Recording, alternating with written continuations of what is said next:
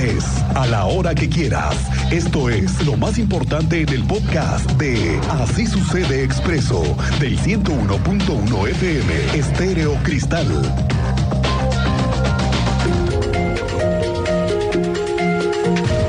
Esta mañana el jefe de la policía, Giovanni Elías, que por cierto apareció el fin de semana pasado, uniformado, tipo comando, con una la- arma larga, cartuchos, pistola, cargadores extras, armado hasta los dientes, como dirán por ahí. Bueno, pues hoy anunció que viene pronto el equipamiento a policías, a otras corporaciones, ahora que fue remodelada también la imagen de la Policía Estatal. Mira, precisamente la siguiente semana nosotros vamos a, a tener un evento en donde vamos a entregar insumos y mucho equipamiento para las 18 policías, para los 18 municipios y San Juan del Río no va a ser la excepción. Eh, San Juan del Río es un municipio que es de mucho interés para nosotros por la cantidad de población que se concentra y efectivamente es un municipio en el que tenemos mucha atención y mucha presencia. Mira, la, la inversión en general está arriba de los 34 millones de pesos para 18 municipios y ahí es dividida entre todas las corporaciones. Ayer sucedió una tragedia en el refugio con la muerte de una mujer. Parece que por un accidente con alguien que apenas estaba aprendiendo a manejar. Tú sabes más de esto, Teniente Mérida. Muy buenas tardes. Muy buenas tardes, Miguel Ángel. Muy buenas tardes a nuestra audiencia. En efecto, un accidente, un siniestro vial al interior del fraccionamiento El Refugio, ayer por la noche, eh, al interior del fraccionamiento, entre las calles de Caborca. Una mujer fue arrollada por una camioneta tipo Kia, la cual invadió la cochera de la casa, proyectó a una mujer de 40 años de edad aproximadamente, y debido a las lesiones que presentó, pues murió en el lugar, a pesar de los trabajos por parte de los servicios de emergencia que acudieron para prestar el auxilio, ya nada se pudo hacer. Respecto al conductor del vehículo responsable, pues se está investigando quién venía al volante, ya que no se pudo conocer al momento de los hechos si se, se trata de una mujer que estaba aprendiendo a conducir o de un masculino que descendió de la unidad y fue atendido por servicios de emergencia y llevado a un hospital. Eso es parte de lo que nos falta confirmar por parte de las autoridades, pero este accidente se dio al interior del fraccionamiento y en una cochera, Miguel Ángel. Vaya situación. Bueno, al rato nos cuentas, Teniente Mérida, de eso y otras cosas más. Déjeme decirle que ya nos espantaron las lluvias, al menos hasta el fin de semana, porque el pronóstico no nos da presencia de lluvias. ¿Cómo están los drenes en Corregidora previo a esto? El 40% de los drenes se encuentran limpios. Se ve- prevé que entre junio ya todos estén sin basura y sin desechos que puedan generar inundaciones. Así lo reporta el alcalde Roberto Sosa. Sí, llevamos alto el 40% de todos los drenes y yo espero que en en este próximo mes de mayo lleguemos por lo menos al 60 y 65% para en junio tener todos los drenes de la, de la ciudad limpias. Muy bien. 911 es el número de- de atención a emergencias, tenemos costaleras y tenemos las cuadrillas y los cuerpos de emergencia listos.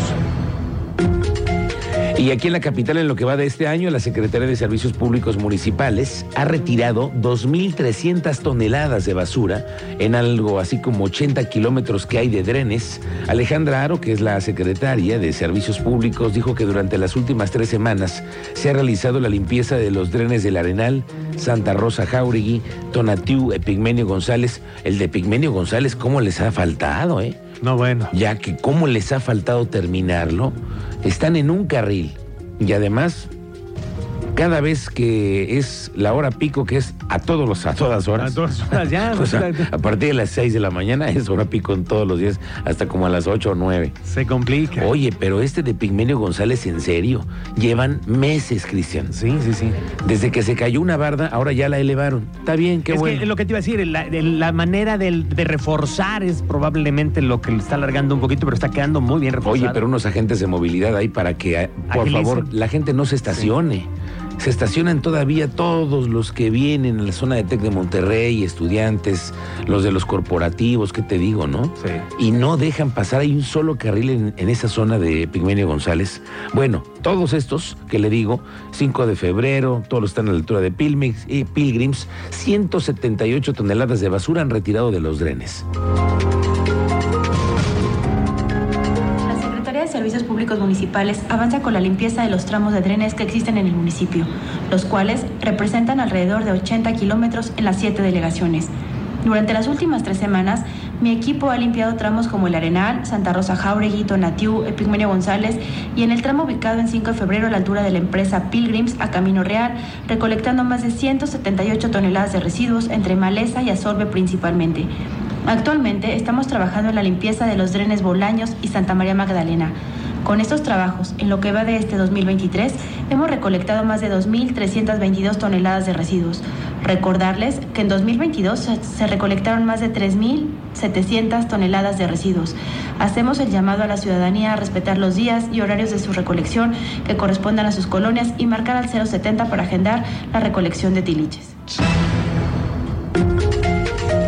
Bueno, hoy se conmemora el Día Internacional contra la Homo, Lesbi, Transfobia y todavía hay mucho que hablar de estos temas. Diego Hernández, ¿cómo te va? Buenas tardes.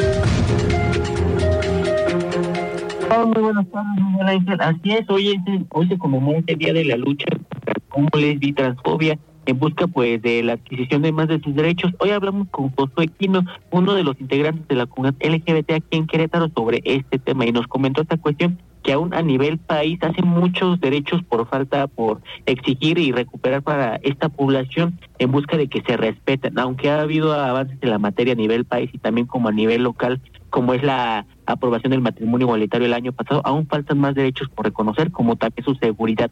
Es hincapié en la protección a la población trans y travesti, donde pues realmente ellos son los que sufren violencia desde asesinatos, que es una cuestión que les debe preocupar a todos como nivel país. Pero ¿qué te parece? Escuchamos su declaración al respecto a este día que se debe conmemorar. Aún les falta algo para lograr la armonización de las leyes y ponernos en igualdad de condiciones que el resto de la ciudadanía, ya que pagamos la misma cantidad de impuestos. Todas estas acciones positivas han sido insuficientes para detener las violaciones de nuestros derechos humanos ilegales, insuficientes para salvaguardar nuestra integridad física y emocional, por lo que los asesinatos perpetrados en contra de integrantes de nuestra comunidad, principalmente de mujeres trans, sigue aumentando. Diego. Una situación que preocupa bastante a la comunidad LGBT a nivel país, donde las situaciones de violencia para aún son una constante en varias comunidades de nuestra nación. Y pues la lucha por sus derechos sigue siendo una cuestión importante de exigir, como lo es el derecho a la identidad de género para la población trans, en busca de cambiar sus actas de nacimiento y cualquier papeles. El matrimonio igualitario, que aún no se legisla en varias entidades del país, como también buscan que se prohíban las terapias de conversión, que aún es una pendiente aquí en Querétaro.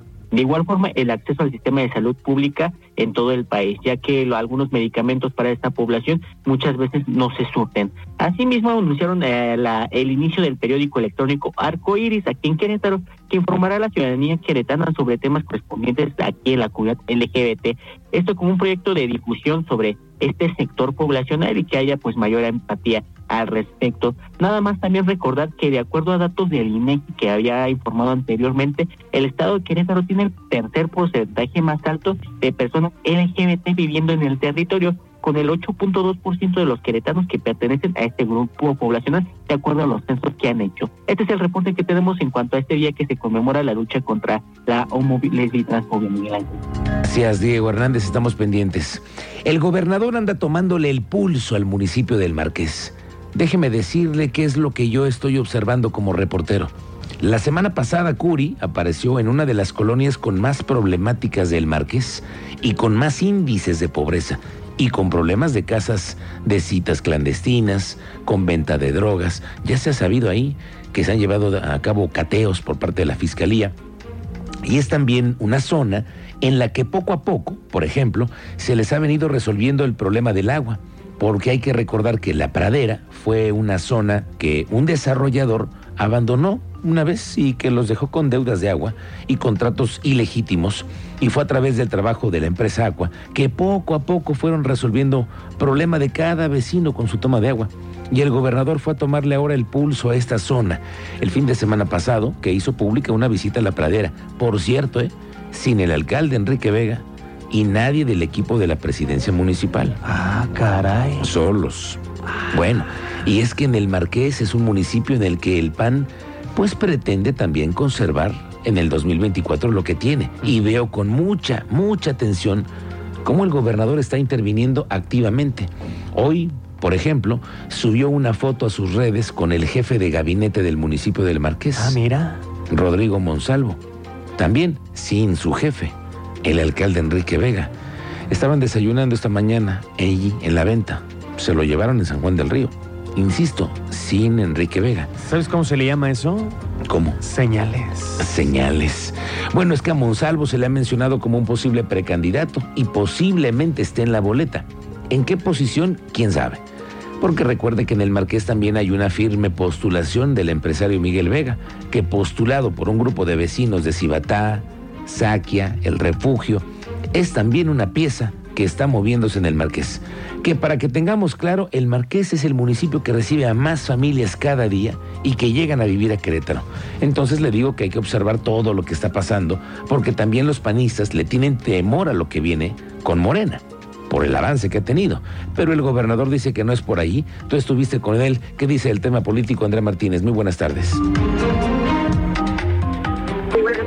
También a toda la audiencia. Pues así es el gobernador del estado, Mauricio Puri González, descartó que el partido Morena esté ganando terreno electoral en el municipio de San Juan del Río. Esto luego de que el diputado local Guillermo Vega Guerrero señaló que dicho partido político va avanzando en las preferencias de los sanjuanenses y bueno, en ese sentido destacó que el actual alcalde de San Juan del Río, Roberto Cabrera, ha hecho un buen trabajo y ha estado cercano a la gente, por lo que consideró que los resultados abonarán para que la población tome una decisión electoral el siguiente año en ese municipio. Vamos a escuchar justamente el posicionamiento que da al respecto el gobernador de Querétaro.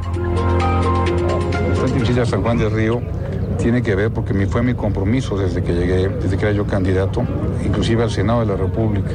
San Juan del Río es muy importante para Querétaro y, yo perdón, pero no coincido. Creo que el buen trabajo que ha hecho Roberto Cabrera, el buen trabajo que estamos haciendo, estar muy cercanos con la gente, lo que tenemos que estar haciendo, y a base de resultados que la gente tome una decisión el próximo año. Y bueno, como lo escuchábamos, Curi González consideró que sus constantes visitas a San Juan del Río, donde hoy eh, justamente encabezó las jornadas contigo, no tienen que ver con tintes electorales, sino más bien cumplir con su compromiso de campaña eh, sobre anunciar obras y también distintos programas. Finalmente manifestó que las elecciones del siguiente año en los 18 municipios serán competitivas. Esta fue la información de Bien, gracias Andrea Martínez. Pendientes. Otro que anda sospechosamente, también más activo de lo normal, porque entre los del gabinete que andan en campaña sí o sí, pues es Murguía, Lupita Murguía, que ayer platicábamos de ella, que casi no, casi no están los espectaculares, no, no, no, ni se nota. No, no, no.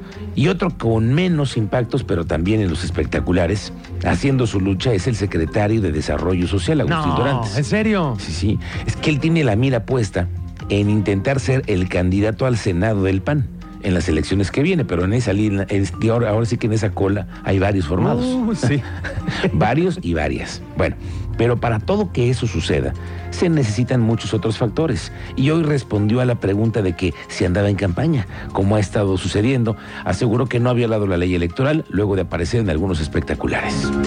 Creo que todos debemos estar enfocados en trabajar en la función que estamos desempeñando. Yo desde la Secretaría de Desarrollo Social, como me han visto, trabajo todos los días tratando de dar el mejor este servicio, atender a la ciudadanía, programas que realmente eh, modifican, modifiquen las, el desarrollo de capacidades de las personas para que logremos una movilidad social. Creo que la ley es muy clara y estamos con estricto apego a la ley.